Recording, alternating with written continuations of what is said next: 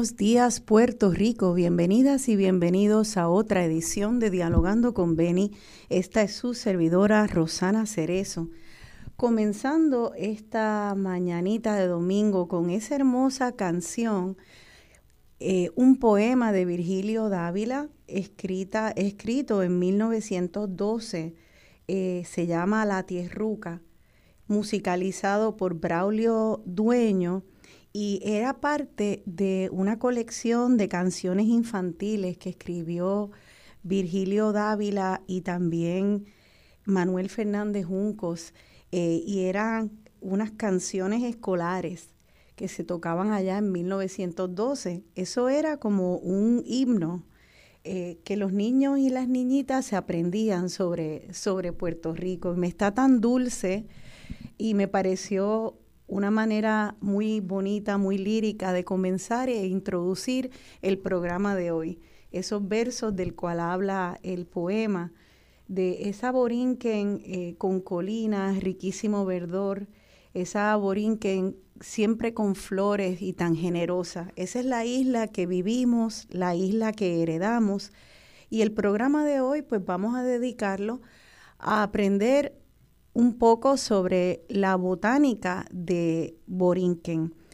Tengo la alegría de recibir aquí en Dialogando con Beni a uno de los estudiosos de botánica eh, puertorriqueña. Él es el doctor Eugenio Santiago, es director del herbario de la Universidad de Puerto Rico y curador de la exhibición que actualmente se presenta en el Museo de la Universidad de Puerto Rico, recinto de Río Piedra, Flora Borinqueniana, tres siglos de ilustraciones botánicas. Buenos días, Eugenio, ¿cómo estás? Buenos días, Rosana, yo estoy muy bien. Qué bueno, me alegro tanto tenerte aquí en el estudio. Igualmente encantado yo.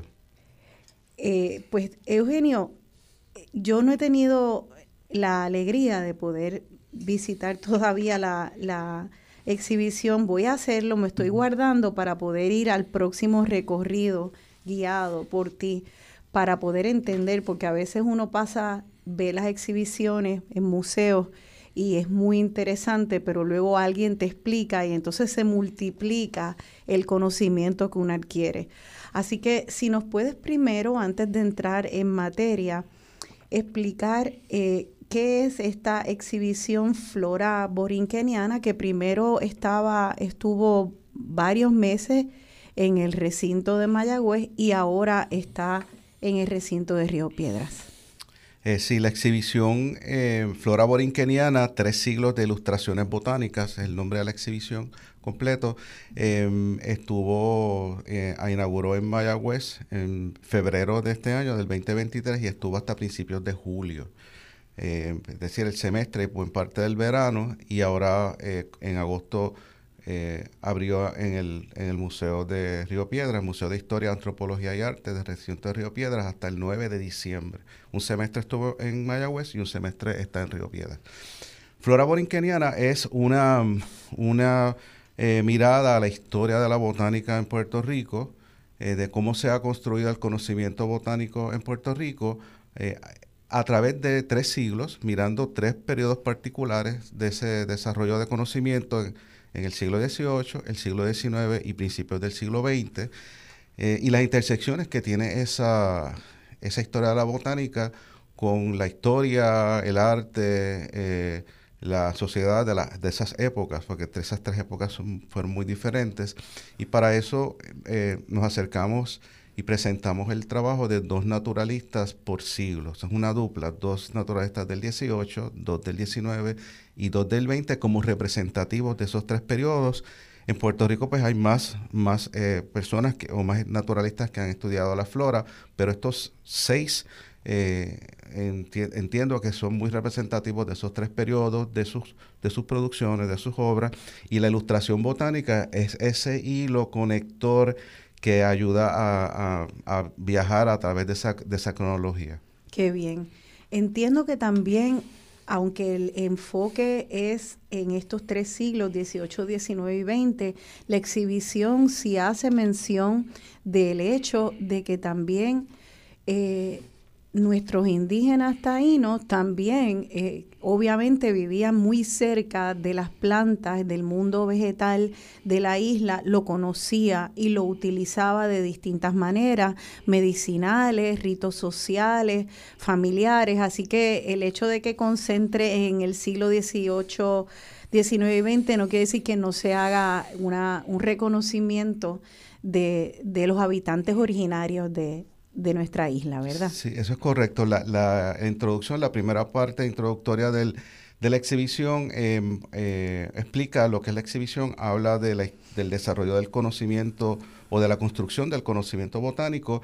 Y para hablar de ese tema de la construcción del conocimiento botánico, como tú bien mencionas, hay que hablar de esa sabiduría, ese conocimiento empírico de experiencia que habían acumulado las culturas originarias, los primeros pueblos, porque ellos eh, aprendieron a utilizar, a, identificar, a, manejar las plantas nativas, tan, igualmente las que trajeron consigo cuando, cuando llegaron a Puerto Rico. Es decir, que es muy importante y eso se recoge incluso en algunos de los documentos eh, en la época de la, de la colonización en el Caribe, cuando llegan los europeos, cuando llegan los españoles, varios de los llamados cronistas de India, los cronistas de India eran estas personas que tenían el encargo de recoger información eh, de todas las noticias relacionadas a lo que entonces se llamaban las Indias, eh, porque se pensó en algún momento que cuando eh, llegaron los españoles a, América, al Caribe, pues habían llegado a la India O, a, o, a, Asia. y estos cronistas recogían, tenían el encargo de recoger eh, todas las, noticias, descripciones de todo lo que, lo que potencialmente era de interés y nuevo, o las noticias de los que habían, habían eh, visitado las Indias o habían estado, en las, habían estado en las Indias. Algunos cronistas no necesariamente estuvieron aquí, otros sí lo estuvieron, como, eh, como Fernández de Oviedo, Gonzalo Fernández de Oviedo, que estuvo en, por ejemplo, en la Española, eh, y desarrolla, recopila, recoge información y entre los comentarios que hace con respecto a las plantas, pues él sí menciona que tenía que los eh, estos grupos originarios tenían eh, un gran conocimiento y una gran experimentación de las hierbas. Eso está documentado en 1535. Yo me imagino, Eugenio, que estos españoles que llegaron a una isla tropical, y según iban descubriendo los distintos eh, lugares en América y las distintas Antillas, estaban viendo plantas que jamás habían visto, que no sabían si eran venenosas, si eran medicinales, si les podían dar urticaria, si podían comérselas, si no podían comérselas. Tiene que haber sido muy importante observar a, a los indígenas y su uso. Tiene que haber habido una transferencia de conocimiento, aunque hubiera esa relación de poder, porque ellos no podían jugarse la vida. Cuando llegaran tenían que saber dónde estaban los alimentos.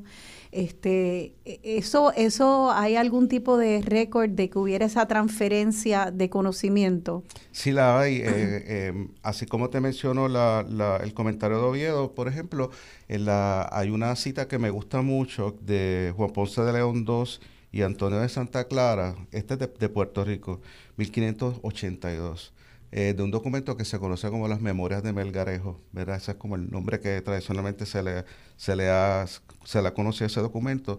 Y hay una entrada que voy a leer, si me permite, y cito, dice este documento, hay en esta isla muchas hierbas medicinales con que se curaban los indios y usan ahora de algunas los españoles eso, es, una, eso es claro de que eh, eh, hay un reconocimiento de un conocimiento que existe de los pueblos originarios y, ya se está. Y ellos lo aprendieron. Ellos lo, incorporan, hay una transferencia de ese conocimiento, está súper claro. en la exhibición Flora eh, hay también algunos objetos de la cultura material de estos pueblos originarios que están relacionados al manejo, al procesado de, de plantas y, es una forma también de, entender de que ellos tenían mucho conocimiento sobre, sobre las plantas. Así que aunque ellos no dejaron eh, textos, no dejaron eh, eh, nada impreso, sí en la cultura material, aparte de esta cita que estoy mencionando, hay objetos de la cultura material que no deja dudas de, un manejo de, y un conocimiento y una, erudición, erudición sobre el, el, uso de las plantas. Como por ejemplo... Por ejemplo, Por ejemplo, hay una, hay un, hay un inhalador de coba, que es una pequeña vasija hueca donde se, se, eh, se molía y se, y se, incorporaba eh, semillas del árbol de cojoba eh, con, con, otros elementos que se mezclaba para, para era, era, es un inhalador, así que tiene una, una como un bong de hoy en día. Tiene, una, exacto, tiene una, tiene una, una forma donde hay unos orificios. Esto se, se, inhalaba, por la nariz.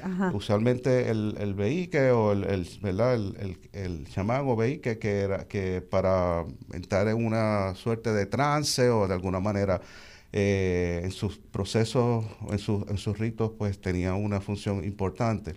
Eh, también hay unas vasijas, por ejemplo, en cerámica que tienen, una, que tienen unas, unos adornos, unos pintados que se han interpretado, los arqueólogos lo han interpretado como motivos florales. Así que la exhibición de flora comienza, la primera representación eh, botánica es de, de nuestra escultura original. Qué bien, qué bien. Entonces, obviamente eh, nuestros indígenas utilizaban esa, esa, abundancia vegetal de la isla para, para sus medicinas, para sus comidas, para sus ritos sociales y familiares. Entonces eso se transfiere en parte a los españoles. Entramos entonces al siglo XVIII, damos, vamos a dar un salto eh, al siglo XVIII. ¿Por qué empiezan esta exhibición con el siglo XVIII eh, cuando hay varios siglos antes de la llegada de los españoles? Eh, es un salto como de 200 años, como por lo menos aproximadamente. Exacto, como dos siglos. Y en esos dos siglos, pues, eh, pues el Caribe ya, eh, Europa básicamente estaba dominando el, la región y hay presencia española, hay presencia inglesa, francesa, etcétera, y empiezan a haber viajeros religiosos, comerciantes, militares, es decir, hay muchos diferentes tipos de intereses de los, de los países europeos. Y en muchos de estos, de estos viajes hubo eh, eh, noticias, se, acopiaban o se hacían eh, memorias de viaje o se documentaba lo, lo, lo que se iba observando, las vivencias que había habido, pero pero de una forma incidental, de una forma a veces temas mezclados, porque siempre esto lo que llamaba la atención o podía tener algún interés particular. En el caso del 18 sucede que podríamos decir que la, botánica como disciplina científica empieza a tomar forma como ciencia. Eh, y, muchas de, de las disciplinas de las ciencias naturales toman forma en esa, en esa, siempre tienen antecedentes, pero empieza a tener como el, La, rigurosidad. El andamiaje, correcto. el andamiaje de la rigurosidad. Por eso, por eso es que eh, el 18 es importante y, y, esta exhibición, aparte de hablar de la botánica, pues habla de contextos históricos. Y en, y en esa pregunta hay que entender qué pasó en el siglo XVIII desde el punto de vista histórico y un evento importante en la historia europea que incide en nuestra, en nuestra historia es la, ilustración, el periodo que se conoce como la ilustración o la era de la razón. Una corriente de pensamiento donde hay un interés de eh, eh, la búsqueda de resolver problemas, la búsqueda de la felicidad por el medio del, del conocimiento, ¿verdad? Un poco eh, es, una, es un interés de que el intelecto, el razonamiento, el conocimiento guíe muchas de las decisiones importantes eh, para, el beneficio humano. Estamos hablando de que, pues, un poco es una invitación a, a, ¿verdad? Y incluso hasta un reto desde el punto de vista, vamos a decir, político, de la autoridad monárquica, casi heredada, eclesiástica, aristocrática, es decir, que tiene implicaciones en muchos aspectos, en la literatura, en la política y obviamente en las ciencias, porque el tema de, del, del, conocimiento y de la y del estudio de la, de la naturaleza, la naturaleza entonces se mira con un interés eh, bastante minucioso. Hay que hay interés en darle rigurosidad, a entender los fenómenos de la naturaleza. Y entonces eso beneficia a las ciencias naturales porque hay un acercamiento eh, o hay un interés de acercarse racionalmente y desarrollar conocimiento. Ya eh, no solamente por superstición, etcétera, sino también por lo que uno puede empíricamente eh, estudiar. Y cuando, como la ciencia se está formando y todas las distintas disciplinas científicas están adquiriendo esa rigurosidad y a la misma vez entonces hay un imperio que está manteniendo este, todas, sus, todas sus colonias con este, en este interés de, de explorar la botánica. Había una, un interés entonces también como de poder mantenerse competitivo con otros países, saber qué recursos habían en estas colonias, cómo se podían explotar, cómo se te podían utilizar eh, de distintas maneras para medicina, para este, para invenciones. Eh, había un motivador también político de, de poder explotar los recursos y de la mayor manera posible siendo científicos. Eh, sí, siempre lo ha habido, desde la época de, de, las, de, las, crónicas, ¿verdad? Desde la época de la colonización lo, hubo y posteriormente, pero en el 18, pues eh, eh, también se sostiene, ¿verdad? Ahora con la capa del interés científico. En el caso de Puerto Rico de la época, que estaba, estaba bajo el imperio español, en España estaban reinando los Borbones, ¿verdad? La Casa de los Borbones y eh, en España la ilustración se va se refleja, ¿verdad? Eh, eh, se trata en el término de reformismo borbónico. Ese reformismo borbónico está muy influenciado por las ideas de la ilustración, aunque todavía es un gobierno monárquico. el rey que realmente es importante destacar aquí es Carlos III, Carlos III Borbón, le llamaban el déspota ilustrado, era un monarca, ¿verdad? Eh, eh, como los otros monarcas, pero él entendía la importancia de incorporar razonamiento, lógica, conocimiento para tomar decisiones eh, importantes para, para, para su reino, para el imperio. Y en esa línea está el interés que, de conocer los recursos de sus territorios, de los territorios del imperio, tanto en, en la península como en ultramar. Sí con fines, por ejemplo, en, el caso de las plantas había un fin particularmente, aparte del comercial, pues con fines sanitarios. ¿Cómo mejorar eh, las condiciones de, o la aplicabilidad de plantas que sean útiles para la medicina? Eh, y eso eh, lleva a que este, este rey, Carlos III, impulsó varias expediciones científicas, botánicas y de historia natural en diferentes partes del, de, del Imperio Español en entonces, por ejemplo, en, Colombia, en, Perú, en el Pacífico, y el que está más relacionado a nuestra historia es el que se conoce como la Real Expedición Botánica a la Nueva España, que Nueva España eh, es lo que hoy conocemos como México eh, y los territorios eh, cercanos. y el propósito de, de esa expedición como mencioné, es en buena medida levantar conocimiento sobre las especies, la diversidad de especies que están allí y el potencial que pueden tener para, eh, entre, otras, entre otras necesidades, utilidades sanitarios, este, médicos. Eh, es, una, es un proyecto de Estado porque el, el rey lo autoriza y eh, lo autoriza en el conjunto de otras iniciativas. Una de ellas es el establecimiento del primer jardín botánico en México y el establecimiento de una cátedra de botánica. Una cátedra de botánica eh, implica que haya una, una persona con conocimiento eh, para poder eh, enseñar y para poder instruir otras personas en el, en, el tema de la botánica, en particular cirujanos, médicos, estudiantes de, de farmacia, y, y, el jardín botánico se convierte como en el, en el laboratorio de enseñanza. Los jardines botánicos históricamente, una de sus utilidades ha sido eh, ese enfoque médico. Eso viene de mucho tiempo atrás. Es como la gran alacena de la farmacia, ir allí, entenderlo eh, y utilizarlo para, para las medicinas y las innovaciones médicas y científicas también. Correcto. Eh, entonces, este rey, de, el déspota ilustrado, este, manda esta expedición con unos grupos para que vayan eh, primero a, México, pero también de alguna manera este, siguen viajando por las Américas, llegan a las Antillas y aterrizan o, más bien embarcan y llegan a, Puerto, al Puerto Rico. Entonces, eh, ¿quiénes de esa expedición y ese siglo XVIII podemos destacar y que ¿Quiénes destacan ustedes en la exhibición eh, como botánicos importantes en ese siglo? En el 18, eh, de la dupla que hablamos, ¿verdad? De, los, de los naturalistas, tocamos en la expedición española, que es de la que hemos estado hablando, sí.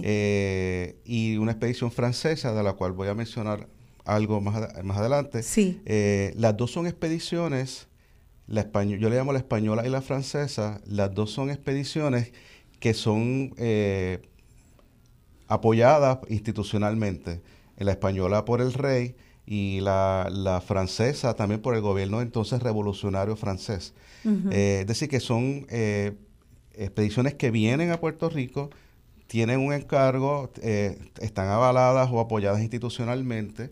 en el caso de, de la española, Ah, y, son grupos, es un grupo de trabajo, no es una persona, es un grupo de trabajo que tiene diferentes miembros que tienen eh, eh, eh, obligaciones particulares.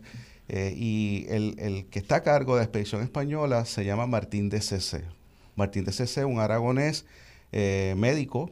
En esa época y a través del tiempo, ser un buen médico implicaba también conocer de las plantas.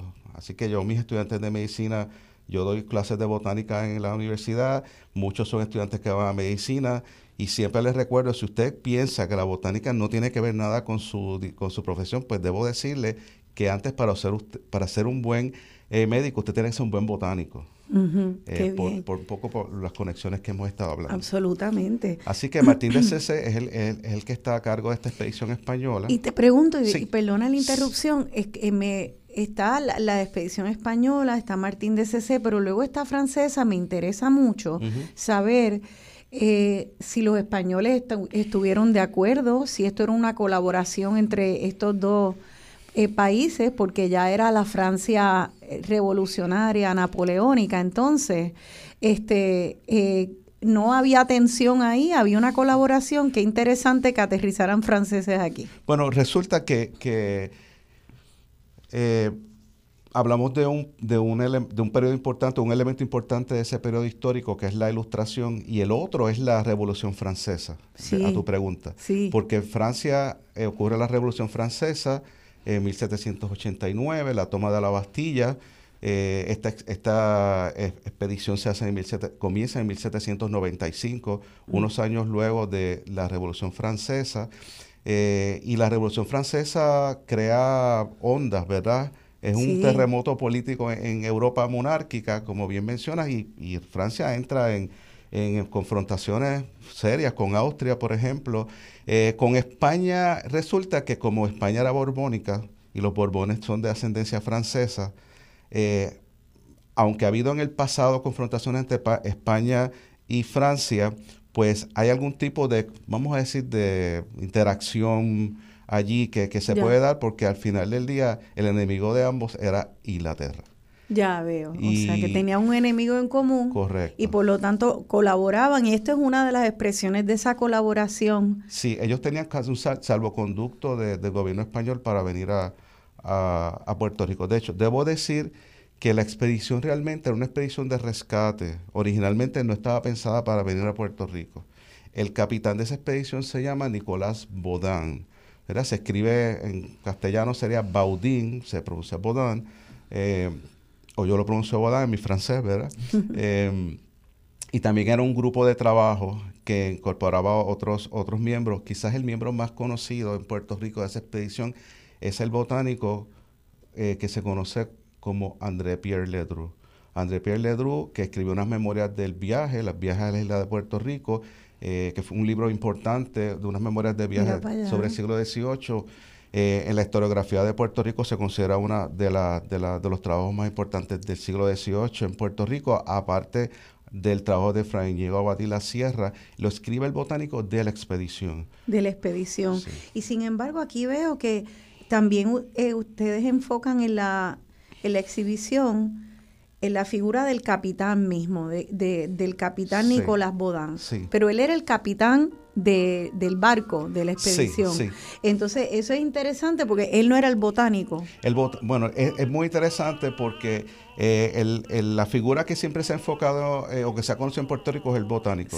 Yo a propósito quise resaltar la figura de, de que era un marino, estuve en la Marina francesa, también fue, eh, después se interesó en, intercambiar mercancías, se interesó en, la, en objetos de historia natural, eh, pero haciendo investigaciones sobre esa expedición que he estado haciendo, me he encontrado que Bodán incluso también recolectó muestras de plantas. Viste, qué bien. Eh, Nos tenemos que ir a la pausa, pero este vamos a seguir uniendo los siglos hasta llegar al, al siglo XX y ver cómo este esta historia del interés en las plantas eh, puertorriqueñas incluye mucha colaboración de personas de distintos campos, marinos, eh, personas de estados, ilustradores, científicos, este, artistas. Es, un campo que, que reúne muchas disciplinas y todos con una mirada botánica. Estamos aprendiendo sobre historia de nuestras plantas y la historia también de los países y el interés de los países en la botánica aquí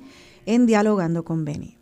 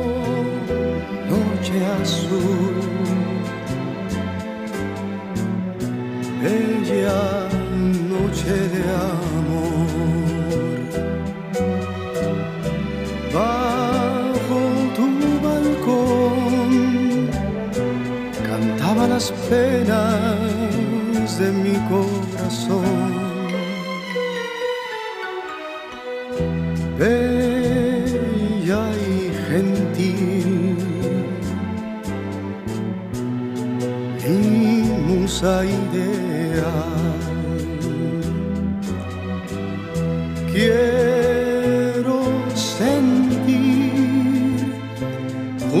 tu pecho las vibraciones del corazón.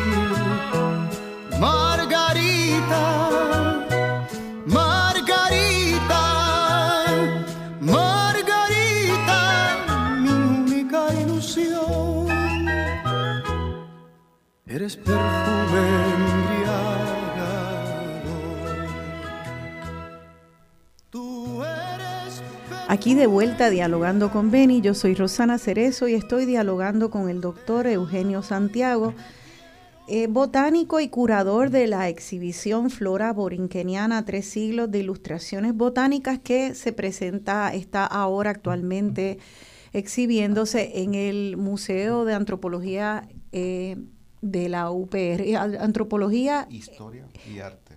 Historia y Arte para ser más precisa. Y estábamos hablando, Eugenio, de, de estos comienzos del estudio de la botánica, el interés que, que se desarrolla en el siglo XVIII.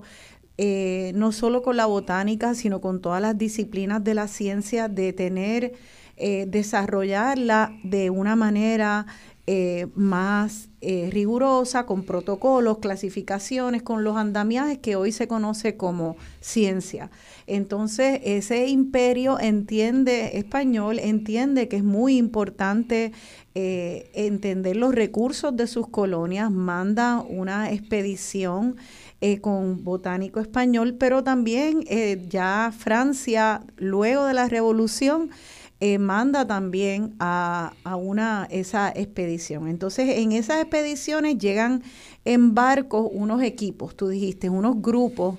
Así que no se conformaban no solo de botánicos, estaba el capitán, como tú dijiste. Cuéntanos de esos grupos y qué, de qué se componían. Pues estos grupos eran multidisciplinarios. Por ejemplo, estaba el, el cabeza de la expedición, en el caso de la española era un médico, como dije, bien vinculado a la botánica, médico botánico. Sí. Eh, botánicos, hubo, eh, hubo un boticario, ¿verdad? Alguien que, que, eh, tenía esa experiencia de las plantas de la perspectiva de conocimiento médico, había un, un zoólogo, había también un artista, había por lo menos un artista porque era el que hacía las ilustraciones botánicas, es decir, que las artistas siempre formaron parte o formaron parte en, en estas dos expediciones artistas eh, de academia, es decir, artistas con, con, con preparación formal, eh, en la española, por ejemplo, de, de, la, de la Academia de Bellas Artes de, San Carlos en México.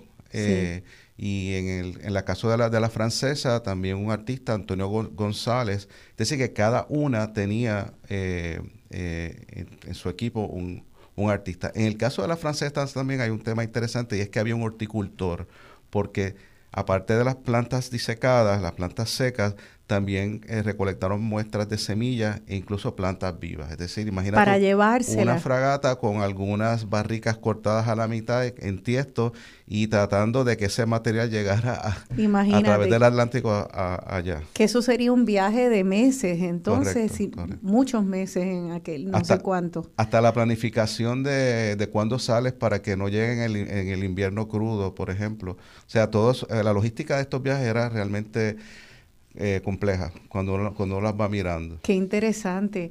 ¿Y me puedes dar ejemplos de qué les llamó la atención a, a los miembros de estas expediciones españolas y francesas cuando empiezan a ver eh, una, unas plantas tan diferentes? ¿Qué les llamó la atención y qué o qué pensaron que podía ser útil para sus propósitos? Bueno, por ejemplo, en el caso de la expedición francesa, eh, perdón, española, hay muchas especies que documentan, pero voy a mencionar eh, tres de ellas, eh, en particular por, por, el, por la madera y también por las resinas. el capa blanco El capá es una de las especies, el capá es una especie nativa de la zona del Caribe, le resultó realmente interesante, era bien, bien conocido en Puerto Rico como una madera, una materia prima importante, eh, y el artista Tanasio Echeverría, que es el artista de la, expedición española, eh, hizo una ilustración magistral del capa blanco, es hermosa. Sí, eh, y está en la exhibición, hay una, hay una reproducción de esa, de esa en la exhibición. Qué bien. algo que también les llamó la atención también fue el tabonuco y la María, en el caso del tabonuco, que es una especie que tiene resinas inflamables, que se ha utilizado eh, como incienso, por ejemplo, el tabonuco es familia de, del incienso y de la mirra, por cierto, del mismo grupo del incienso y de la mirra. Ah, eh, y algo que a mí me, llamó la, me ha llamado la atención mientras he estado estudiando estas colecciones es el uso de nombres comunes eh, y la prevalencia de esos nombres comunes. Los tres nombres que mencioné, el capá, el tabonuco y la maría, eran nombres que están documentados que ellos rescataron en las notas cuando hicieron las colecciones de las plantas. Y siguen siendo hoy en día el mismo nombre que se le da el siglo XXI a ese árbol. Es, realmente hermoso ver la, prevalencia de los nombres comunes. En Puerto Rico hay una gran tradición de uso de nombres comunes para las plantas. Sí. Y no solamente eh, la aplicación de esos nombres comunes, sino la prevalencia o la persistencia a través del tiempo. Eh, realmente fue una gran sorpresa cuando eh, comencé a estudiar estas colecciones. Qué interesante.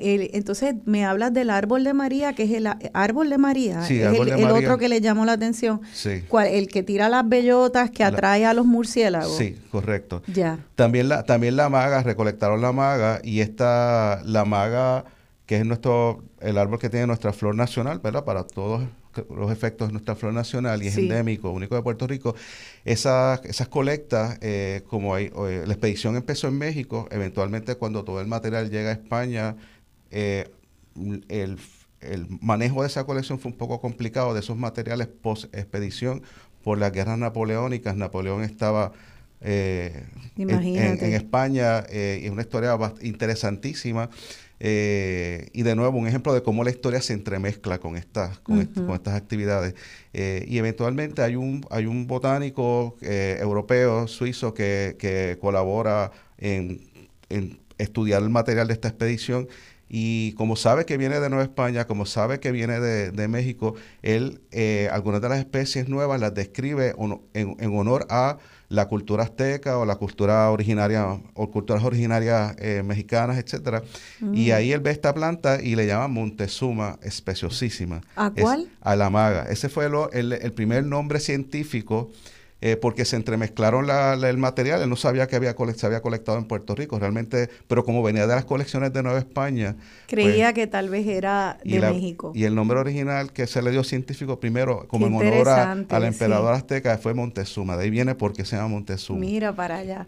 Eh, ellos estudiaban estos árboles que, que les llamaron la atención. Eh, les llamaron la atención porque pues, entendían que podían utilizarlo en algún tipo de negocio comercial o para barcos, para, para comercio, por esa razón era, eh, medicina, no sé. Bueno, en este caso las maderas por materia prima, por ejemplo, para la construcción de todo tipo, desde estructuras hasta objetos, carretas eh, y para construcciones navales. Y de hecho sí se talaron muchos árboles para construir eh, fuera el, en, en las Américas o en, o en Europa, se, llevaron, se llevaron allá. Sí, sí, en la historia de la historia forestal de Puerto Rico es sabido, se sabe eh, que, el gobierno español eh, incluso controlaba o prohibía el corte de ciertos de ciertas especies de madera porque eran eh, eran de utilidad para los astilleros, por ejemplo, españoles. Eso pasaba también en Cuba. O sea, eso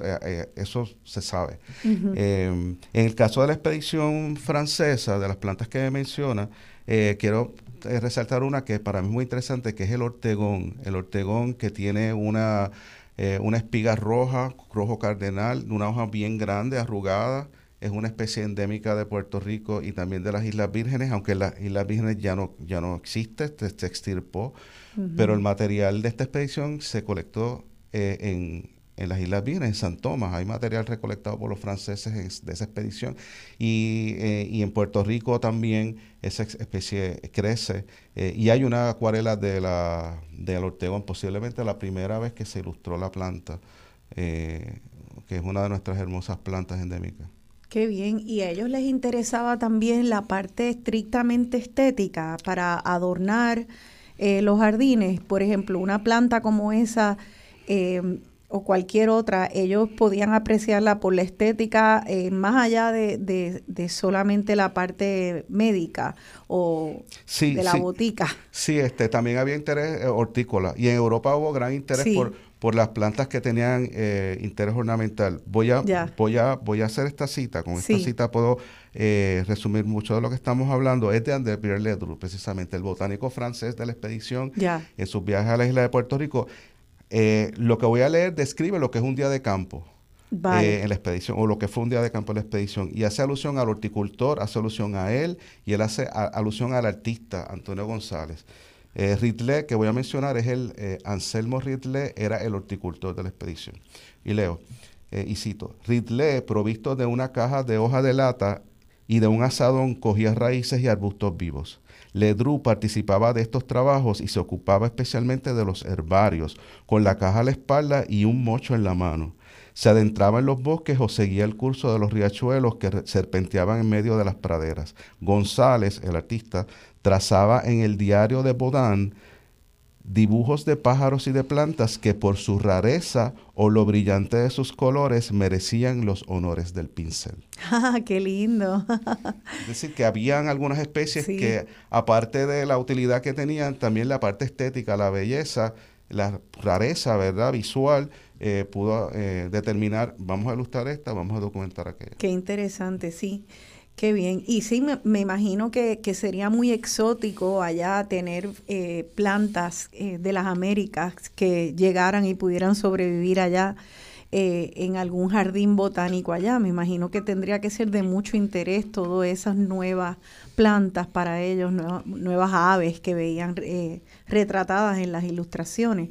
Entonces, bueno, vamos a saltar para que no se nos escape el tiempo Vamos entonces ahora al siglo XIX.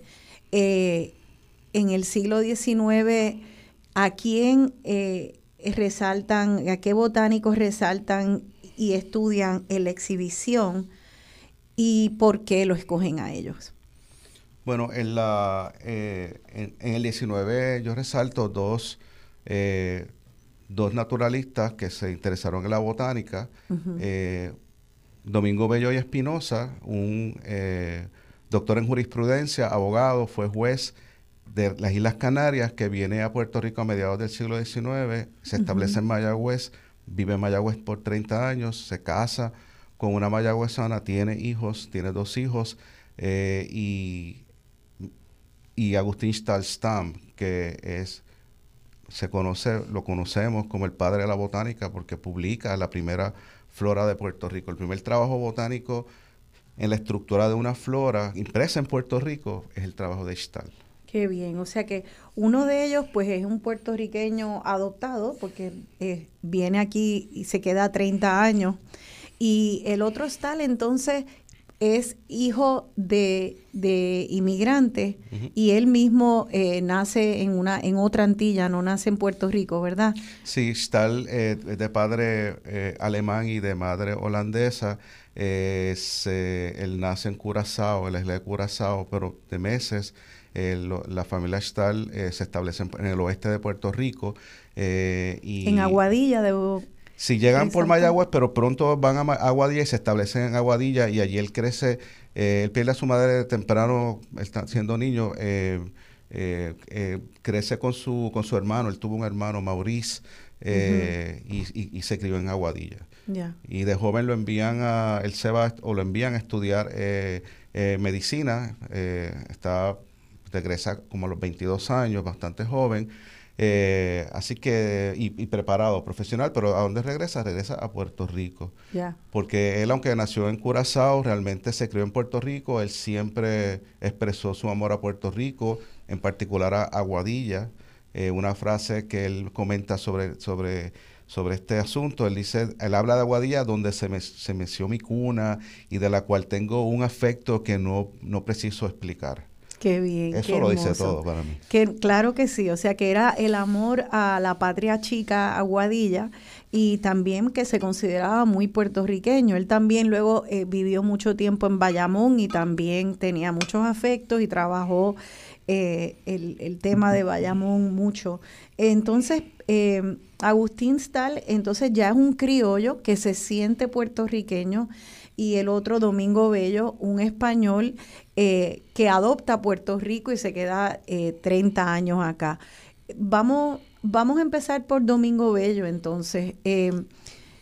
¿Cuál es, ¿Cuál es la historia eh, de él que, y qué, qué, aporta él que puede ser interesante o novedoso al estudio de la botánica?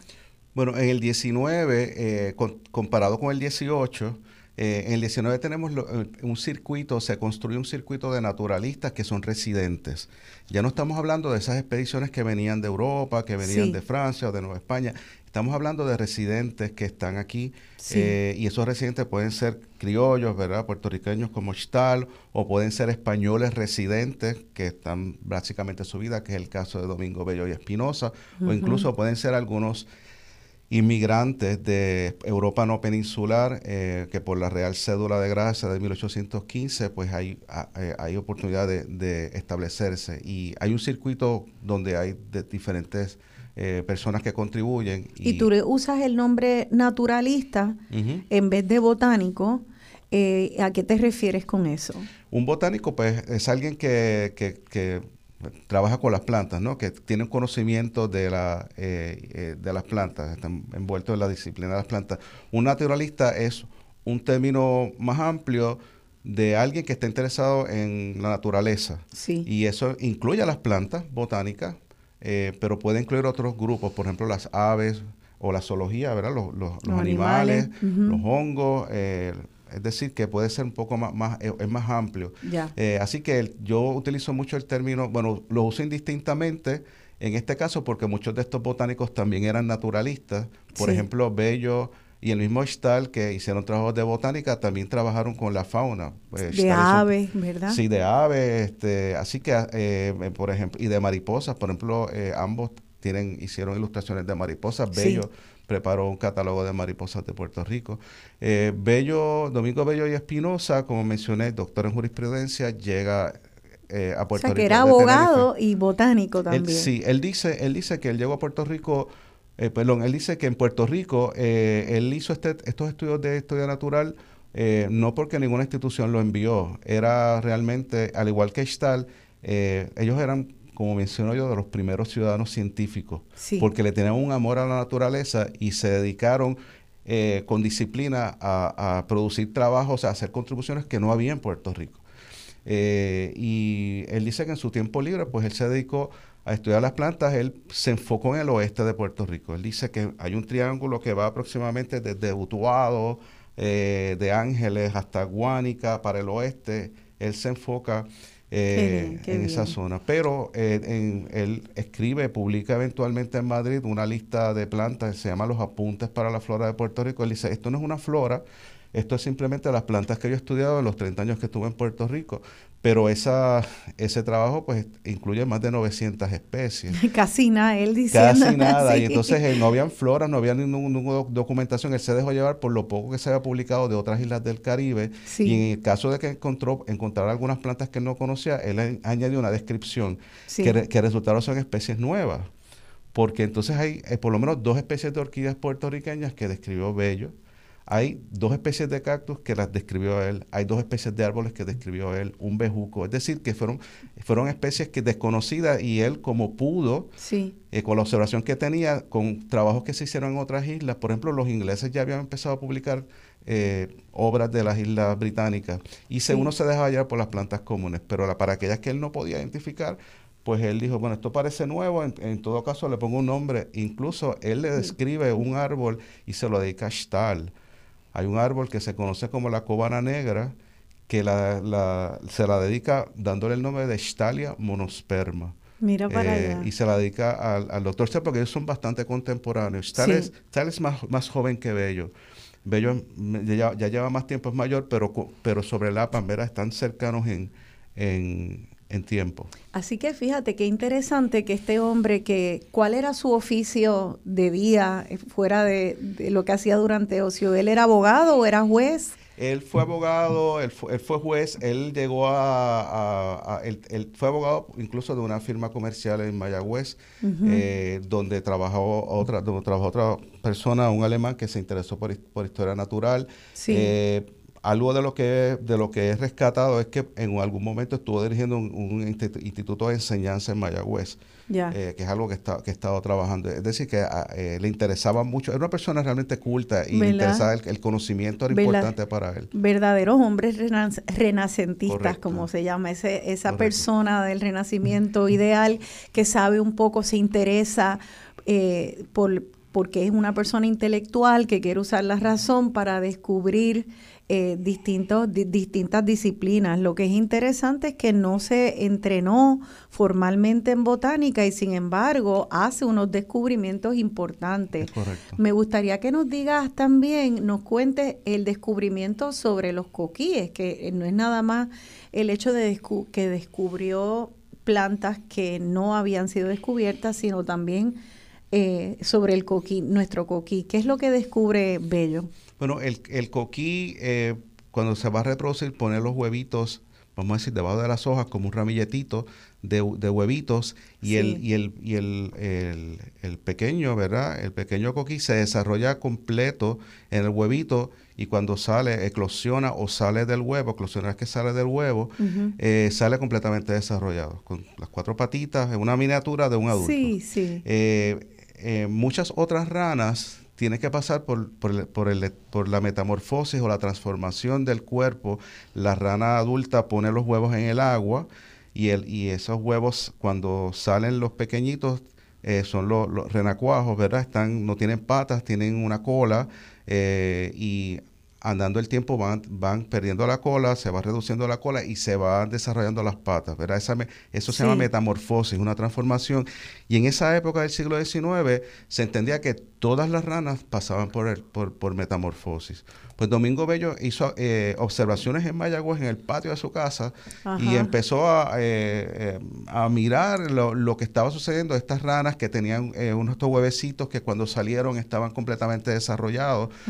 Y él documenta y hace noticia de esto, y en Europa no le creyeron, porque como porque no, no se criaban en agua, no pasaban por la metamorfosis y entendían que eso era imposible. Correcto, eso es lo que se llama desarrollo directo, es decir, un, anfibio que, no, necesita pasar la etapa acuática, sino que del huevo sale directamente ya desarrollado. y, la, y la primera rana que se documenta con desarrollo directo, que fue el Coquí y fue Domingo Bello quien lo hizo. Mira para allá, así que nuestro Coquí puertorriqueño haciendo noticias a nivel mundial, qué bien. Eh, para ya se nos está acabando este segmento y eh, empecemos, aunque sea un minutito que nos queda, dinos algo de Agustín Stahl para luego continuar en el próximo segmento con Agustín Stahl, la importancia de él. Bueno, Stahl es eh, el, autor de la primera flora de Puerto Rico, publicada en Puerto Rico. Eh, también es un científico en diferentes ámbitos, pero en el término de la, de la botánica, por ejemplo, él también tiene reconocimiento internacional porque cuando él estaba haciendo su trabajo, él se comunicó con algunos eh, autores en Europa. luego, mientras él fue publicando su trabajo, ya había empezado a, a, desarrollarse un interés particular por la flora de las Antillas en Alemania, en el Jardín Botánico de Berlín y, había un intercambio de, material. Es decir, que él se inserta en colaboración con, eh, con, otros con otras iniciativas que le van a seguir. Pues vamos a seguir hablando de Agustín Stahl en el próximo segmento. Se olvidé mencionar que la canción de este segmento es Margarita, es de la autoría de Manuel Gregorio Tavares, eh, pues que es considerado el padre de la danza puertorriqueña y esta danza es de 1870, si no me equivoco, así que eso es en voz de Dani Rivera, Margarita, de Manuel Gregorio Tavares, también de este siglo XIX que estamos hablando. Quédense con nosotros, estamos hablando sobre botánica puertorriqueña aquí en Dialogando con Beni.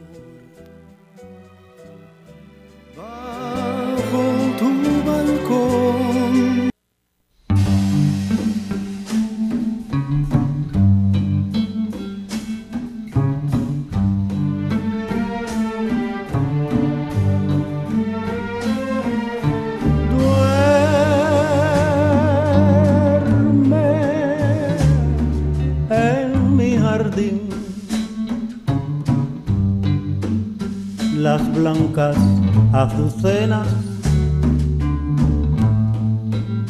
los nardos y la rosa. Mi alma muy triste y pesarosa a las flores quiere ocultar amargo dolor. Yo no quiero que las flores sepan los tormentos que me da la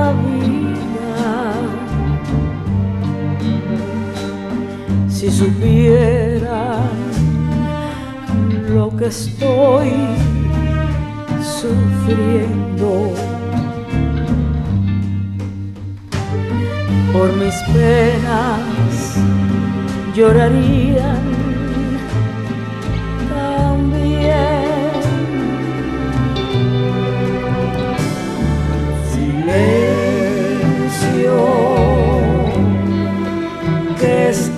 durmiendo. Los nardos y las azucenas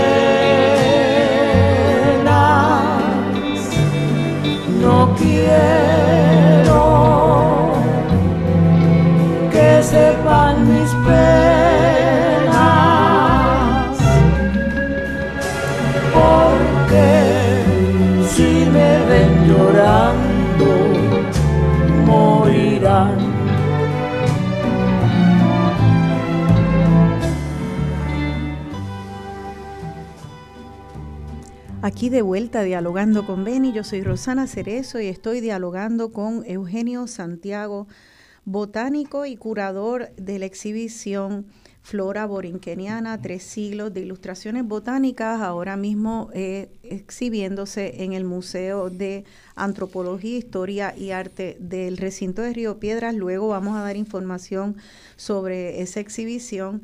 Eh, esta canción, Silencio, de Rafael Hernández, continuando el tema botánico en, la, en, la, en el playlist de hoy de las canciones del programa, escogí esta versión de, de, Ibrahim, en voz de Ibrahim Ferrer y Omar Aportuondo de Buenavista Social Club, porque es una rendición más lenta, eh, bien, que me, me, ayudó como a concentrar en la letra y me encantó eh, eh, usar esta como un ejemplo del siglo XX que nos trae ahora esta canción con Rafael Hernández, un autor nuestro del siglo XX que también retrató tanto nuestras costumbres, incluyendo la tierra de Borinquen. Eh, así que estábamos ya en el siglo, estamos en el siglo XIX, ya mismo pasamos al XX eh, y en ese siglo XIX llegamos al famoso doctor Agustín Stahl, que era doctor en medicina y además botánico. Eugenio, antes de que nos continúes explicando, yo quiero saber, él estudió medicina, solamente estudió medicina y botánica. Eh, también fue como, como Bello, que estudió jurisprudencia y entonces eh, lo hacía la botánica aparte en su ocio. ¿Cómo era que Agustín Stahl eh, abordaba la, botánica y qué preparación tuvo? Bueno, contrario a Bello, pues, pues eh, Stahl está eh, entrenado en ciencia, ¿verdad? En una ciencia aplicada que es la medicina y en, Europa. también tuvo experiencia de práctica en farmacia.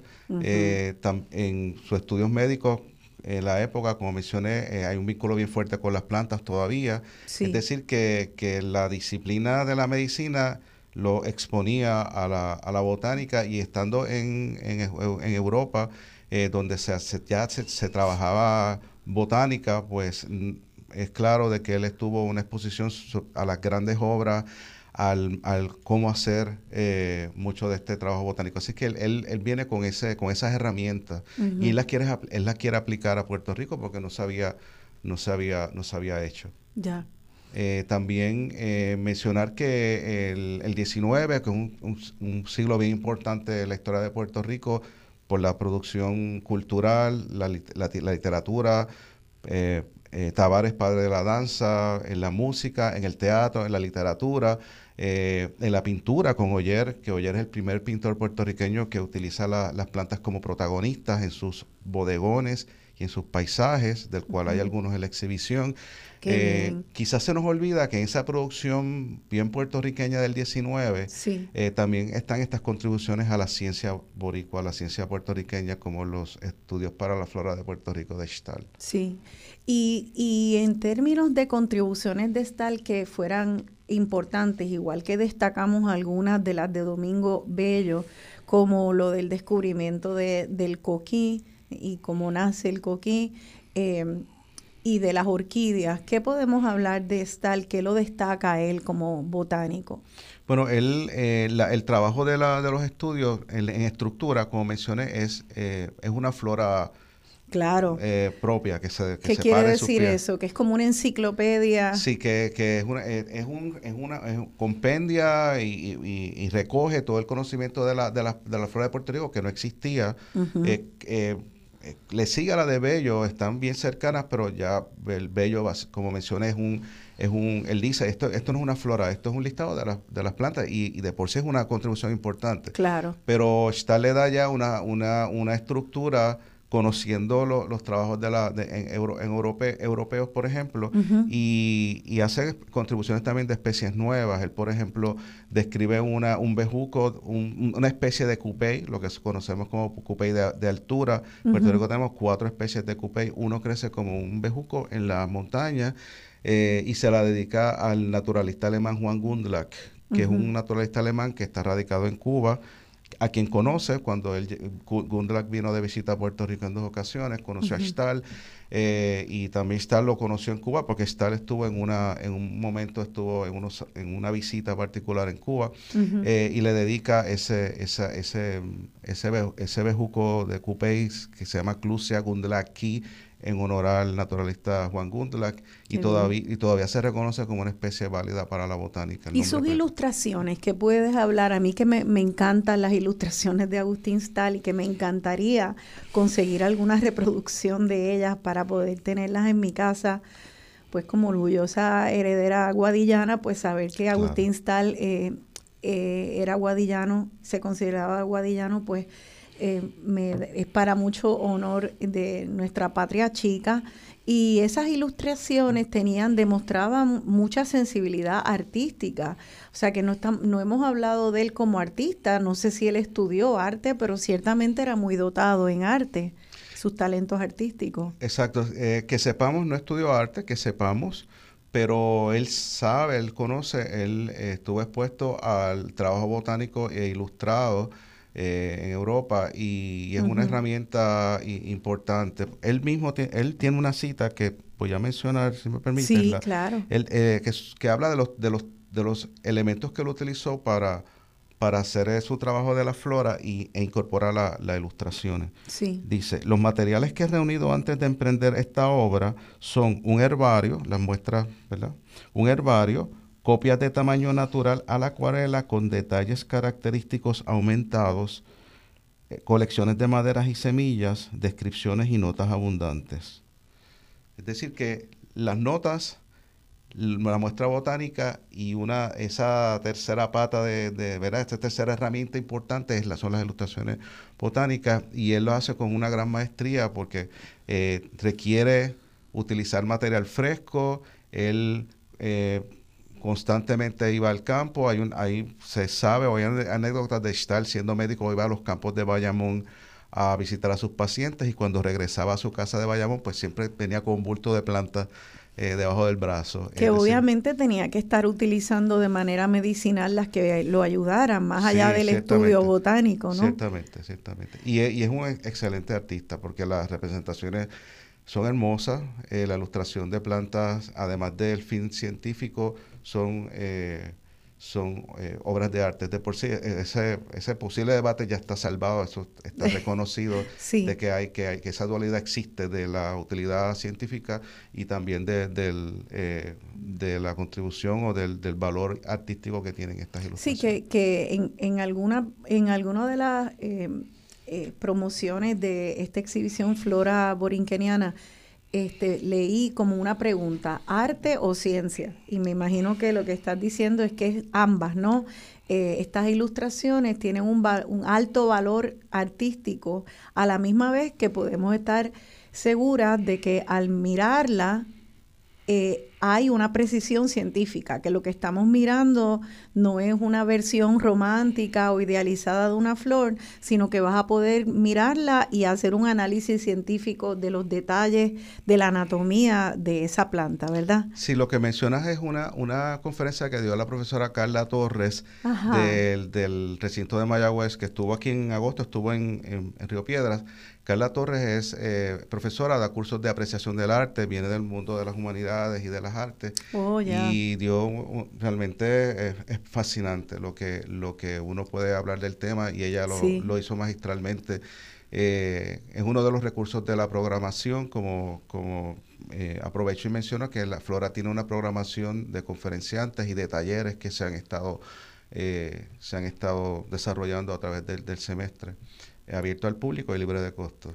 Talleres que son relacionados y que apoyan la exhibición como... Tuvimos uno sobre pigmentos de plantas, transferencias eh, y pigmentos vegetales. Qué fantástico, eh, yo cogí uno de esos talleres con Gladys Nazario. Este fue con Gladys Serrano. Serrano, perdón, sí. Y entonces... Eh, Serrano, yo lo cogí con Gladys Serrano y es, básicamente cómo usar las plantas para teñir textiles. Pues ella dio un taller que fue bien exitoso eh, tuvo mucho, mucho, muchas personas interesadas, estuvo, estuvo eh, lleno, estuvo muy bien, estuvo fantástico en el, en el patio interior del museo. Qué bien. Eh, y ahí viene uno sobre recolecciones de muestras botánicas. Qué bien. ha habido, en el, allá en, en, Mayagüez tuvimos a María Benedetti, con, ¿verdad? con, un taller sobre endobotánica.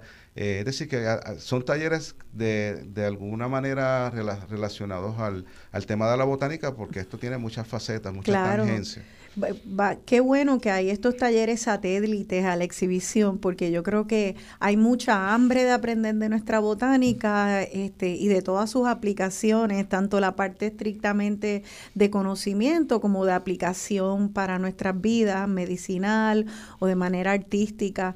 Eh, vamos entonces hablando de eso y de esa de esa manera de integrar la botánica a nuestras vidas y a, distintos aspectos, quisiera entonces movernos al siglo XX, porque en el siglo XX eh, la exhibición entonces concentra en dos botánicas mujeres. Y me gustaría que hablara de ambas y pues digo que eh, me parece que ambas, pero en especial una de ellas, Ana Roque de Duprey, eh, es, un buen ejemplo de cómo se integra la botánica, esa, una mirada muy integradora de la botánica a distintos aspectos culturales, familiares, eh, de las plantas en nuestras vidas. Así que pasemos entonces, Stal hace esa gran contribución de esta como enciclopedia de la flora de Puerto Rico, eh, crea las bases entonces para un siglo XX eh, ya con, un conocimiento científico de nuestra flora y de repente entran eh, estas dos mujeres botánicas al, panorama de la botánica en Puerto Rico. ¿Quiénes son estas dos mujeres entonces? Bueno, estas eh, dos em, mujeres naturalistas del, del, siglo XX de las que tocamos en la exhibición, que incluimos en la exhibición, son Ana Roque de Duprey y Frances W. Horn la exhibición al siglo XX enfoca hasta la década del 30, que, que son las décadas donde eh, se concentra mucha de la actividad eh, de los proyectos que, tocamos en la, en, la, en la exhibición. Y también en el caso de Ana Roque, pues ella, muere en el 33, es decir, que, que un poco es el, esas, tres últimas tres décadas de su vida. Eh, antes de, hablar de ellas, un poco mencionar, como hemos hecho en otros siglos, desde el punto de vista de contexto histórico. Sí, por favor. ¿Dónde estamos? ¿Dónde estábamos entonces? en ese inicio, ¿no? La primera mitad. Correcto. ¿Dónde estábamos en ese momento? Bueno, estamos en el, eh, el siglo XX, eh, el evento histórico eh, más importante, diría yo, porque inciden otros, muchos otros, es la Guerra Hispanoamericana de 1898. Claro. 25 de julio, con la invasión norteamericana por Guánica. Eh, y pues el imperio español básicamente desaparece, que ya estaba, ya estaba eh, en decadencia, básicamente desaparece la, la presencia eh, formal del gobierno español en Puerto Rico y entonces se establece el gobierno de los Estados Unidos y tiene grandes implicaciones en todos los frentes, en todos los ámbitos de la vida, desde el punto de vista comercial, político. Estados Unidos se establece como, ¿verdad? como el, país hegemón en el Caribe, y Puerto Rico siendo uno del Caribe. Eh, de las muchas eh, eventos que sucede, eh, en el tema que estoy tocando, destaco que el, en finales de septiembre de 1898, a pocos meses de, del 25 de julio, ya en el periódico New York Times salía un artículo anunciando que próximamente el Jardín Botánico de Nueva York iba a llevar a cabo una exploración botánica de la nueva adquisición Puerto Rico. Imagínate. el botín de guerra y era era al igual que nos contaste eh, con, con el déspota ilustrado, Carlos, eh, ¿cuál, era el tercero.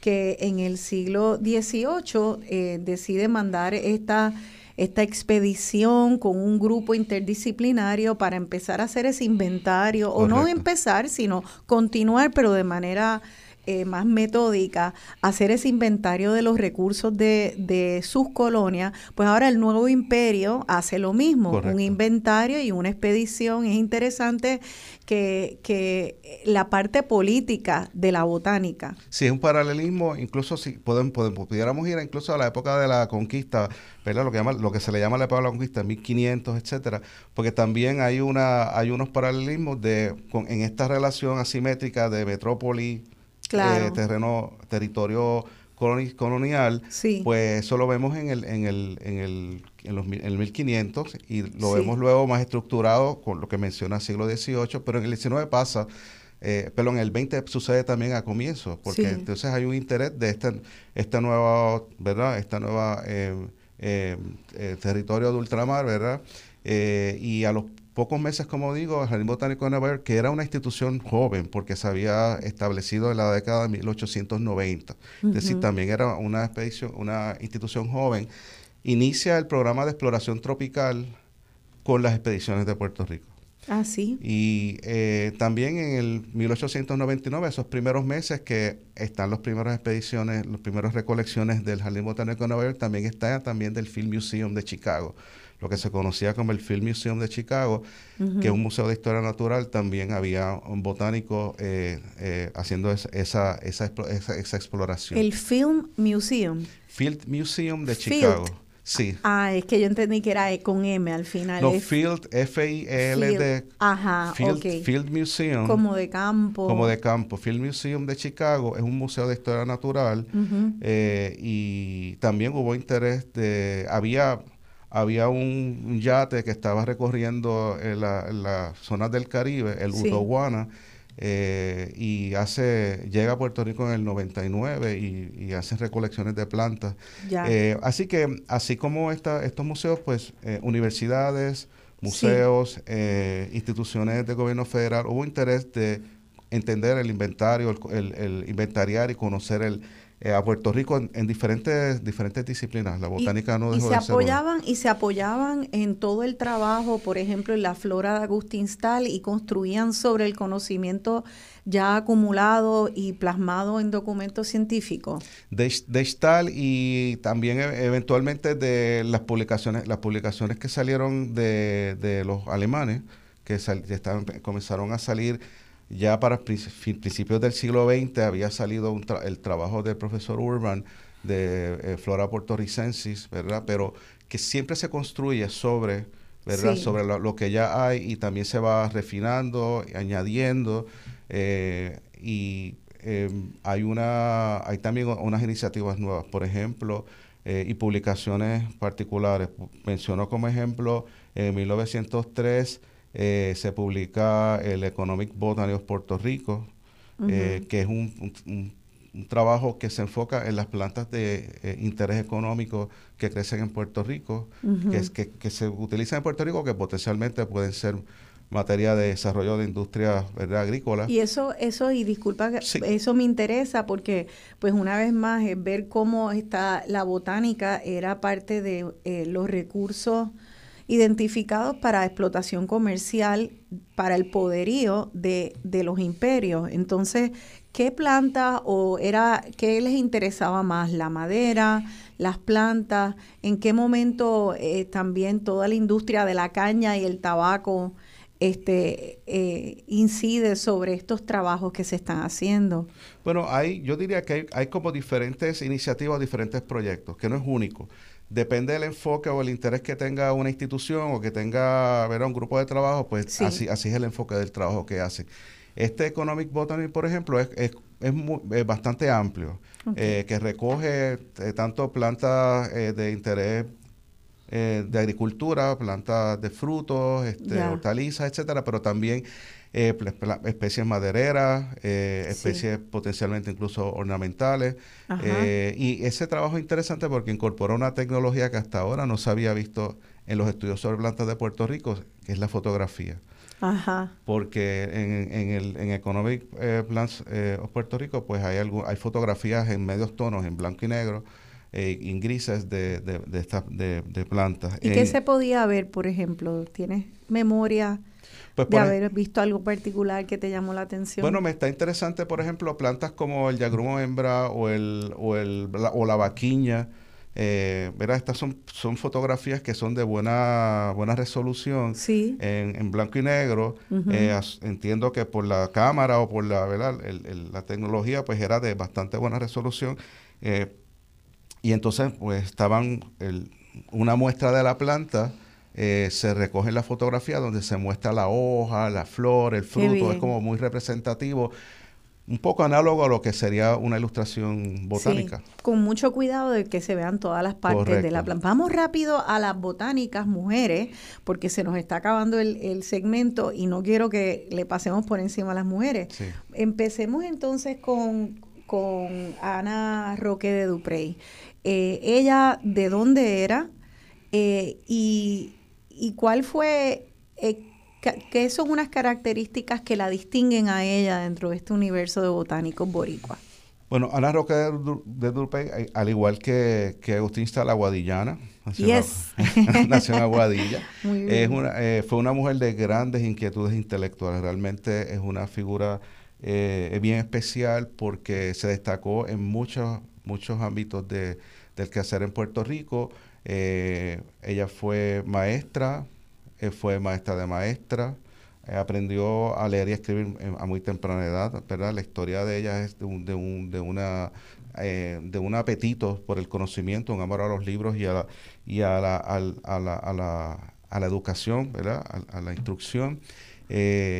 escritora, feminista, que también era activista para, para conseguir el voto de las mujeres, el movimiento sufragista. Sí, ella, por ejemplo, ya desde el siglo XVII, XIX, perdón, XIX y en el XX, ella también eh, eh, eh, apoya y desarrolla periódicos y revistas relacionados a hechos por mujeres, para mujeres, temas de mujeres, que para mí es, muy interesante y me gusta siempre mencionar los, los, títulos porque son bien sugerentes. Por ejemplo, La mujer, en el siglo XX había una que se llamaba La, mujer del siglo XX, El heraldo de la mujer y Evolución. O sea, eh, son, son, son eh, eh, nombres que sugieren esta... esta esta sed de modernidad, esta necesidad de, atender las grandes injusticias que tenían las mujeres en la, en la época.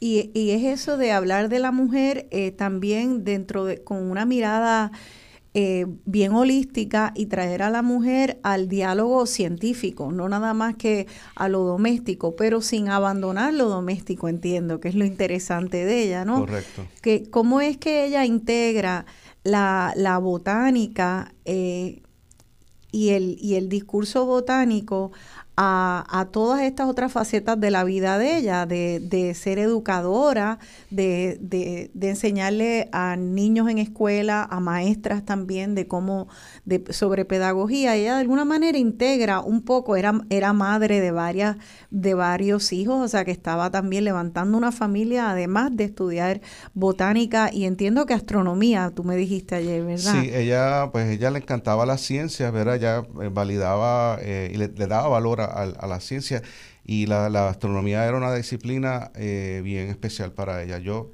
eh, esto es una, mi apreciación, yo creo que esa era, y la botánica eran las dos disciplinas que ella más eh, le gustaban. Ella decía que ella se conocía el cielo, las constelaciones, los conocía muy bien, el cielo de Puerto Rico, incluso llegó en la azotea de su casa, ella vivió en diferentes partes, vivió en Humacao, vivió en Río Piedras, vivió en San Juan. Eh, y estando en San Juan hizo eh, eh, con, otras personas, ella hacían observaciones en la azotea de su casa.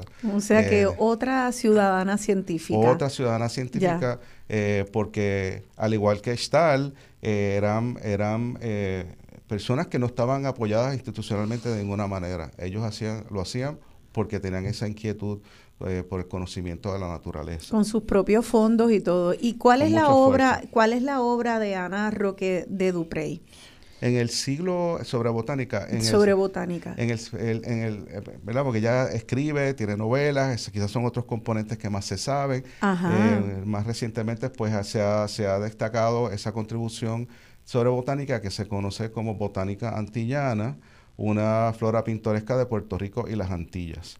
Esa, em, ese trabajo tiene dos, eh, dos, dos, series, yo le llamo dos series. El trabajo está en manuscrito, está escrito, está escrito en libretas, en manuscritos, y hay dos series. Una que ya comienza en 1906 y la segunda es en 1925. Eh, el título de, de, esa serie del 25, el, el título tuvo como una evolución, eh, flora de Puerto Rico y de las Antillas. Y, eh, o sea, tuvo varios, varias modificaciones, pero termina con el nombre de Botánica Antillana, Flora de Puerto Rico, Flora Pintoresca de Puerto Rico de las Antillas. Ya, y son libretas, y en esas libretas ella hacía como una especie de collage, me dijiste, ella recortaba eh, ilustraciones y escribía entonces al lado y escribía su de sus propios conocimientos de, de, estas plantas. Lo hacía en español y en inglés, o sea que tenía que escribir mucho con esa caligrafía tan bonita que yo he visto ilustrada. Eh, quiero que hablemos de esas libretas cuando regresemos y ya se nos está acabando el tiempo, pero que no dejemos de hablar de Frances Horn, así que en el próximo segmento hablamos de mujeres botánicas puertorriqueñas. Quédense con nosotros.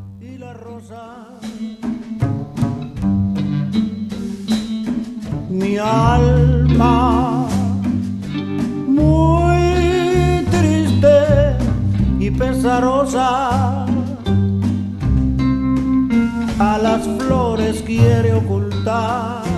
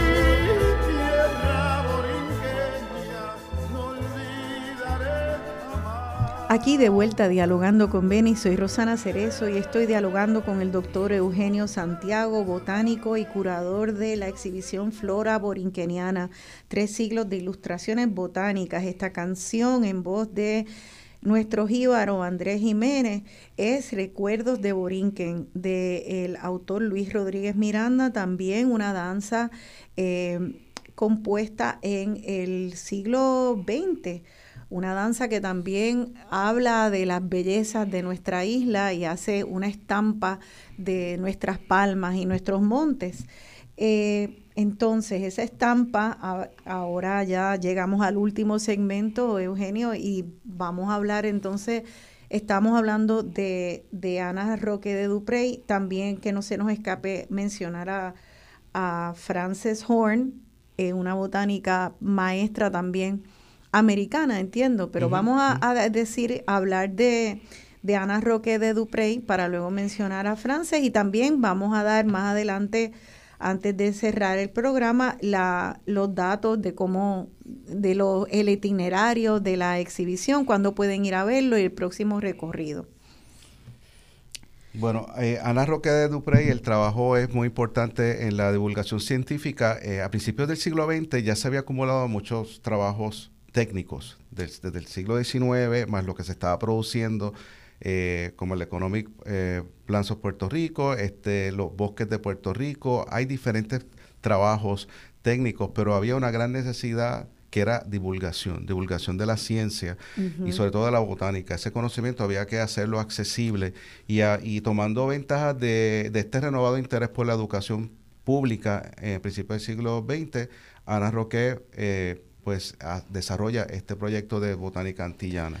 Te, eh, quiero entonces resaltar que cuando todo lo que hemos hablado hasta ahora era científicos o botánicos o ciudadanos científicos que estaban escribiendo un, un poco para el gremio, ¿no? Creo que ahora entonces con Ana, con Ana Roque y con Frances Horn lo que vemos son mujeres que deciden esta, esta información científica quiero hacerla, traducirla de una manera que sea digerible para el resto del público laico, aunque no sean botánicos, que no sean científicos, pero que adquieran este conocimiento. ¿Cómo lo hace Ana Roque? ¿Cómo eh, algo que tal vez ella está consciente que puede ser tal vez árido, muy técnico, cómo ella hace para endulzar un tema científico para poder democratizarlo y que sea de conocimiento general. Bueno, ella, eh, escritora, eh, con esa sensibilidad de escritora y de maestra, ella eh, eh, empalma, ella incorpora en la obra, a mi entender, según he estudiado sus libretas, la ciencia, porque mucho del trabajo está organizado si- siguiendo los sistemas de clasificación científica, Sí. ella maneja ese tema. Eh, la, a finales de las secciones le, incluye algunos eh, poemas, algunos elementos literarios. Qué bien. Y, y hay, unas, hay unos segmentos a principios de, de, algunas secciones donde tiene ensayos, tiene ejercicios, eh, tiene algunas preguntas a modo de, de una, una guía de estudio Debe decir que vemos aquí la pedagoga, vemos la maestra, vemos la, literata, ¿verdad? La, escritora y vemos la, la, mujer de ciencia. Y es una es una un cruce de las disciplinas que ella maneja muy bien. De hecho, tengo aquí una cita, si me permites leerla, de ella, de Ana Roque de, de Dupré, de 1925 para, para Botánica Antillana. Y cito, y comprendiendo que para que una obra casi científica pueda ser aceptada por las multitudes profanas a la ciencia, preciso es presentarles amenidad, adornándolas con algunas galas literarias que sean compatibles con la seriedad de un estudio científico, escrito no para las universidades, sino para vulgarizar conocimientos útiles entre el pueblo compuesto de agricultores, comerciantes, industriales, médicos, farmacéuticos, nurses, jardineros y padres de familia. Ana Roque de Dupré. Qué bien. Eh, y ella usa la palabra vulgarizar en su término latín, ¿verdad? Que es como traer a, las masas, a todo el mundo de manera más democrática, no de vulgarizar en términos de algo vulgar. No, no es la acepción que usualmente hace. Que la acepción que, se usa más ahora. Sé que es un español incluso que ella usa eh, como más formal, que ya no se oye mucho en Puerto Rico, a pesar de que usa la palabra nurses, que era lo que a veces en Spanglish se, se conoce como las, las norsas, que es la enfermera. Interesante porque probablemente también es un retrato de ese momento en Puerto Rico donde había muchas maestras y muchas enfermeras que venían este con el nuevo sistema de Estados Unidos, eh, con misioneros y todo eso. Y entonces pues empezaron a decirle a las maestras y a los maestros Mister y Missy, a las enfermeras nurses eh, y así. Pero ella usa entonces poemas, cuentos, eh, habla de las aplicaciones domésticas, recibe preguntas, habla, atiende preguntas. A finales de secciones tiene poemas, tanto de ella como de, de, otros autores eh, puertorriqueños, autoras y autores puertorriqueños. Por ejemplo, Trina Padilla de Sanz, eh, ahí tiene unos, unos, poemas y hay de otros también latinoamericanos y también en inglés. Como mencionas, la obra es bilingüe, ella todo un lado de una libreta es en un idioma y el otro lado de la libreta es eh, que es la primera el primer trabajo sobre divulgación en Puerto Rico que incorpora ambos idiomas. Qué trabajazo. Y entonces ella recortaba ilustraciones que encontraba y era como una especie de scrapbook donde ella decía, pues esta ilustración yo la describo con palabras y entonces pegaba la ilustración al margen eh, de esa libreta. La técnica del collage, que es eh, la primera vez que se utiliza, eh, y ella utiliza ilustraciones que ella entiende y propias para su obra, tanto de obras importantes del siglo XIX, incluso algunas del XX. como yo como yo interpreto las libretas de ellas, ese, es, ese es el manuscrito de su, el gran manuscrito de su obra, pero va más allá porque al hacer, al incorporar el, la técnica del collage, ella ya está en una etapa más avanzada en su, en su, en su mente de cuál va a ser el producto final. E incluso, por ejemplo, el, eh, hay un collage de una palma real al, al el, comienzo de la, de, la, de la, serie del 25 y, ella, y, ella, dice, esta va a ser la, la palma real, de esta va a ser la, el árbol, ¿verdad? La planta que va a ilustrar eh, el comienzo de la obra. O sea, que ella ya básicamente... Sí, que ella estaba también en la, en la preproducción de un libro y ella estaba haciendo un libro artesanal y ella estaba también montando el libro y el producto final, además de creando el contenido. Eh, qué fantástica, me encanta Ana Roque Duprey. Hay, hay una frase, si me permite, que es importante, eh, que, que, que para mí recoge la importancia que ella le da a las ciencias naturales que dice, eh, yo quisiera que mi pueblo amase las ciencias naturales porque ahí está el porvenir. Ana Roque de Dupré. Qué bien. Y que sirva pues eso de, como para eh, reflexión del programa, que eh, creo que lo que ha demostrado a través de los siglos es que estos grandes imperios han visto nuestra isla eh, como una cantera de recursos para, para explotar, para aprovechar, para conocer, para aumentar conocimiento. ahora la importancia que es nosotros los criollos que estamos aquí sin una mirada colonial, sino como, como dueñas y dueños de esta tierra, entender la importancia de ese conocimiento y de la protección de estos recursos naturales. Por eso es que es tan, fabuloso poder mirar para atrás y aprender de lo, de lo que ha sido hasta ahora la historia de este conocimiento y el desarrollo de este conocimiento para poder seguir hacia adelante y, seguir valorándolo. Creo que no quiero, ya mismo tenemos que cerrar y quiero hablar de Frances W. Horn. ¿Quién era ella? ¿Era también inmigrante y de dónde? Frances Horn es eh, natural de Nueva York y llega a Puerto Rico junto a su esposo en 1918. La, la estancia de los Horn está relacionada a la Universidad de Puerto Rico, porque el Charles, el esposo, eh, fue profesor de matemáticas en, la, en Río Piedras. Eh, ella eh, dio clases de francés por un periodo breve también en Río Piedras. y luego de unos años se van a Mayagüez, donde él también es profesor de matemáticas, es decano.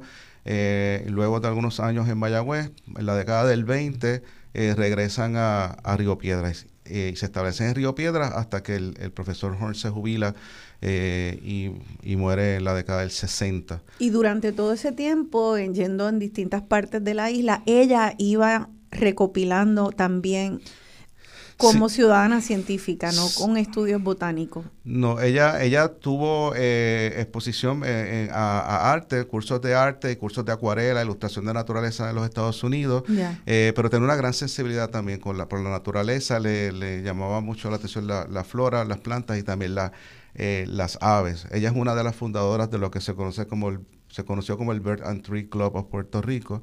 Eh, y ella, em, hay una, hay unas, em, una, un escenario interesante eh, a los pocos años de ella llegar, porque ella logra eh, que publicar algunas acuarelas en, en una revista del Jardín Botánico de Nueva York y conoce a Nathaniel Britton, que es el director del Jardín Botánico de Nueva York, cuando está en Puerto Rico junto a su esposa, Elizabeth Britton, que también era botánica, y se desarrolla un una dinámica de interacción donde eh, los Horn y los, y los Britton pues iban al campo y un poco, eh, Se, había un intercambio ahí. Que eso es la parte, la, el lado de la moneda, la cara de la moneda eh, positiva, yo creo, eh, de que no solamente había un interés en la botánica por los imperios de explotar los recursos de sus colonias, sino que también se daban unas colaboraciones humanas de verdad constructivas, de, de poder eh, intercambiar conocimiento y aumentar el conocimiento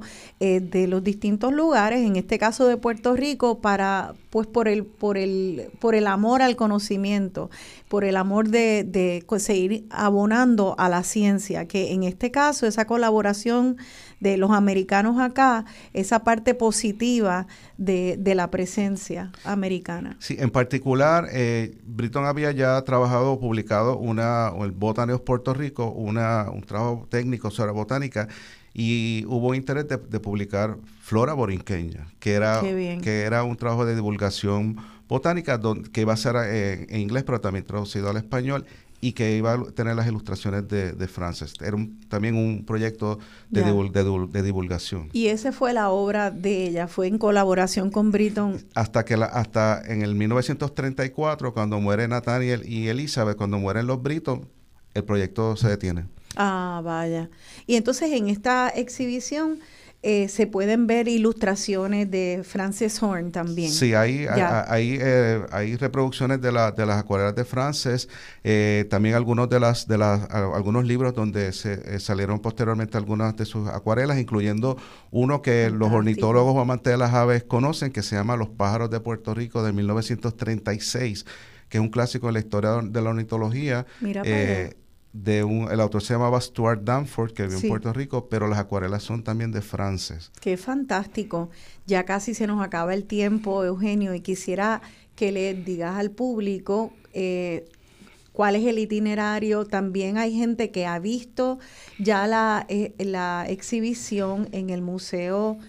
Eh, de, de, Río Piedras, pero va a haber pronto lo que le llaman un pase de página, que es aquellos libros, explícanos lo que, lo que es para quienes quieran ver alguna otra parte, alguna otra hoja de los libros históricos allí presentados. Flora Borinqueniana tiene diferentes objetos en exhibición. Tiene acuarelas, de plantas, tiene reproducciones de plantas en unos formatos diseñados para que el público pueda interactuar con ellos. Hay mapas históricos, hay obras de arte de algunos de estos pintores, Campeche eh, y Oyer, relacionados al tema. Eh, también hay documentos, algunos que se exhiben por primera vez, hay partituras musicales, hay libros históricos, eh, está en la libreta, una, una, representación de las libretas de Ana Roque de la serie del 6 y del 25.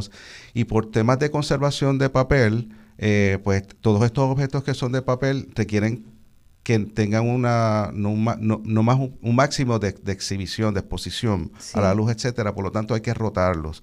Y los libros hay que pasarle la página. Y en el calendario de, eh, de, rotación de objetos de papel y pase de página y de las libretas de Ana Roque, va a haber, eh, esto va a ocurrir el lunes 23 de octubre, va a haber ese, esa, esa rotación, ese pase de página. Es decir, que los amigos que, que vayan a ver la exhibición antes del 23 de octubre, eh, en el Museo de Río Piedras van a ver unas acuarelas de Istal, van a ver unos, unos objetos, pero luego del 23 de octubre van a ver otros objetos por el... Por es como si fueran dos exhibiciones en, una, ¿no? Sí, que para aquellas personas eh, que sean bien fiebrudas de este tema van a poder ver otra parte de, ese, de esos libros que se, cuando se haga el pase de página. Eh, ¿Cuál es el horario de la exhibición y cuándo hay recorridos? Bien, eh, el, el, pase de página que acabo de mencionar, voy a repetir que es el 23 de octubre, el lunes 23 de octubre. Es decir, si quiere ver lo que tenemos en exhibición ahora mismo, vaya antes del 23 y luego del 23, pues va a haber algunos objetos que se han rotado. Ya. Eh, el horario del Museo de Historia, Antropología y Arte es de lunes a viernes, de 9 de la mañana a 4 de la tarde. Y los martes se extiende hasta las 8 de la noche. Ah, es decir, que hay una, un día de semana que es hasta las 8 de la noche, es muy cómodo, el estacionamiento está al lado del museo, es decir, lunes a viernes de 9 a 4, martes se extiende hasta las 8 de la noche y los sábados de 10 de la mañana a 4 de la tarde. Sábado de 10 a, 4. Es decir, que si la semana no a los amigos no les es posible ir, tenemos este el sábado como una oportunidad. Y el martes hasta las 8 de la noche un after hours, si usted puede hacerlo luego de trabajo, pues esa es otra opción. Y entonces tus recorridos, que han sido todo un éxito, que se han llenado, que no necesitan ninguna promoción, pero bueno, para aquellos que, que quieran no solamente ver la exhibición, sino un recorrido como lo que hemos hecho hoy en el programa, pero con más detalles históricos y de los botánicos y de las plantas. El próximo recorrido va a ser el 21 de octubre, sábado 21 de octubre a las 1 y 30 de la tarde. Que va a ser antes de, del pase de página. Antes del pase de página hay un recorrido. Que eso es sábado 21 a la 1 y media pm. A la 1 y media pm. Y el próximo recorrido sería después del pase de página, que sería el 18 de noviembre, que también es un sábado a las 1 y 30. También a la 1 y media. Así que ya saben, un, un, recorrido el sábado 21 de octubre y otro el 18 de noviembre con, con nuestro invitado aquí presente, Eugenio. Así que eh, uno antes del pase de página y otro después. Eh, quiero mencionar que esta, esta exhibición está organizada por, por Para la Naturaleza, y ha sido posible por una subvención de la Fundación o el Fondo Nacional para las Humanidades. Sí, eso es bien importante y creo que una de las cosas que has resaltado tú eh, eh, cuando hablábamos en preparación al programa eh, fue la importancia del trabajo de equipo con el equipo de Para la Naturaleza, porque esta exhibición, ya vemos, tiene música, tiene arte de Oyer de Campeche, danzas como las que hemos escuchado, eh, documentos históricos, ilustraciones. Em, y todo, obviamente la investigación fantástica histórica tuya. Es mucho trabajo de todo, la logística, la presentación, el conseguir los materiales. Sí, eh, como, lo, como yo le lo comento o lo comentamos, es un sueño hecho realidad. ¿verdad? Este, esta es una idea que yo llevaba pensando, este es un proyecto de vida, porque yo el tema de la historia de la botánica y de historia de la ciencia es un proyecto de vida mío, de, de décadas. Sí. Pero cuando se dio la oportunidad de esta exhibición, eh, es un, e, se hizo un sueño realidad y tener un equipo tan fantástico realmente es eh, fue quienes lo hicieron, lo llevaron a término. Es decir, esto, esto no se hace, una persona no lo puede hacer. Esto es un gran equipo detrás. Qué fantástico. Em, nuevamente les recuerdo entonces, ya esto va a estar hasta qué mes, que la gente sepa, porque sabemos que es todo el semestre, pero ¿cuándo en diciembre termina? 9 de diciembre es el último día de la exhibición. 9 de diciembre, así que tienen tiempo de ir 9 de diciembre, el último día, eh, con los recorridos el 21 de octubre y el 18 de noviembre. Eh, yo te quiero dar las gracias a ti porque en realidad estamos en un momento donde nuestros recursos naturales están siendo atacados. Eh, hay mucho activismo, eh, activismo para defender nuestras playas, nuestros montes, nuestros cuerpos de agua, pero la amenaza es real. Y creo que a veces nos eh, motivamos a defenderlo porque conocemos el riesgo, pero se nos descarga la batería. Eh, en verdad es muy drenante a veces vivir ante tanta amenaza y precariedad en Puerto Rico y proyectos como este nos recuerdan cuál es el valor nuestro de nuestra, de nuestra isla, del suelo en el cual pisamos el aire que respiramos, el valor que tienen nuestras plantas para nosotros, la conexión tan íntima entre nosotros, nosotras, nuestras plantas, nuestros árboles, nuestra fauna. Eh, saber, conocer de ella nos llena el tanque, nos ayuda a amarla más para defender más la naturaleza. Y este conocimiento eh, tan íntimo de, del país en el cual vivimos, creo que nos ayuda pues entonces a seguir adelante. Te agradezco todo el esmerado trabajo, minucioso, con mucho tiempo, muchos años, que ahora tenemos la oportunidad de recoger y compartir y celebrar contigo. Así que gracias Eugenio por este trabajo, este proyecto de vida y creo que los invito a todos y a todas a que vayan y, y vayamos a aprender y entonces a enamorarnos otra vez de nuestra isla. Gracias a ti, Rosana, por, por la oportunidad de, compartir eh, este programa con los amigos. Eh, estoy muy contento porque ha sido hasta ahora lo que eh, ha sido bien recibida la exhibición y como mencionas, que sea una, una forma de recargar la batería, ¿verdad? Porque nos inspiremos y recordemos nuestra herencia biológica, nuestro patrimonio natural, porque es que, porque es que lo defendemos. Tenemos una riqueza natural fantástica y es un poco un bálsamo y un recarga de baterías y, y, eso es flora borinqueniana. Lo es. Muchas gracias, Eugenio. Muchas gracias al, al, equipo de Para la Naturaleza. Recuerden, allí en el Museo de, Antropología, Historia y Arte, en el recinto de Río Piedras de la Universidad de Puerto Rico de lunes a viernes de 9 a 4 de la tarde, los martes cuando salga del trabajo, si ya se da un bañito, va para allá, cierran a las 8, hay tiempo, y si no, los sábados de 10 a 4 de la tarde. Esperamos verlos por allá. Muchas gracias, Eugenio. Me despido de ustedes entonces hasta el próximo domingo, su servidora Rosana Cerezo.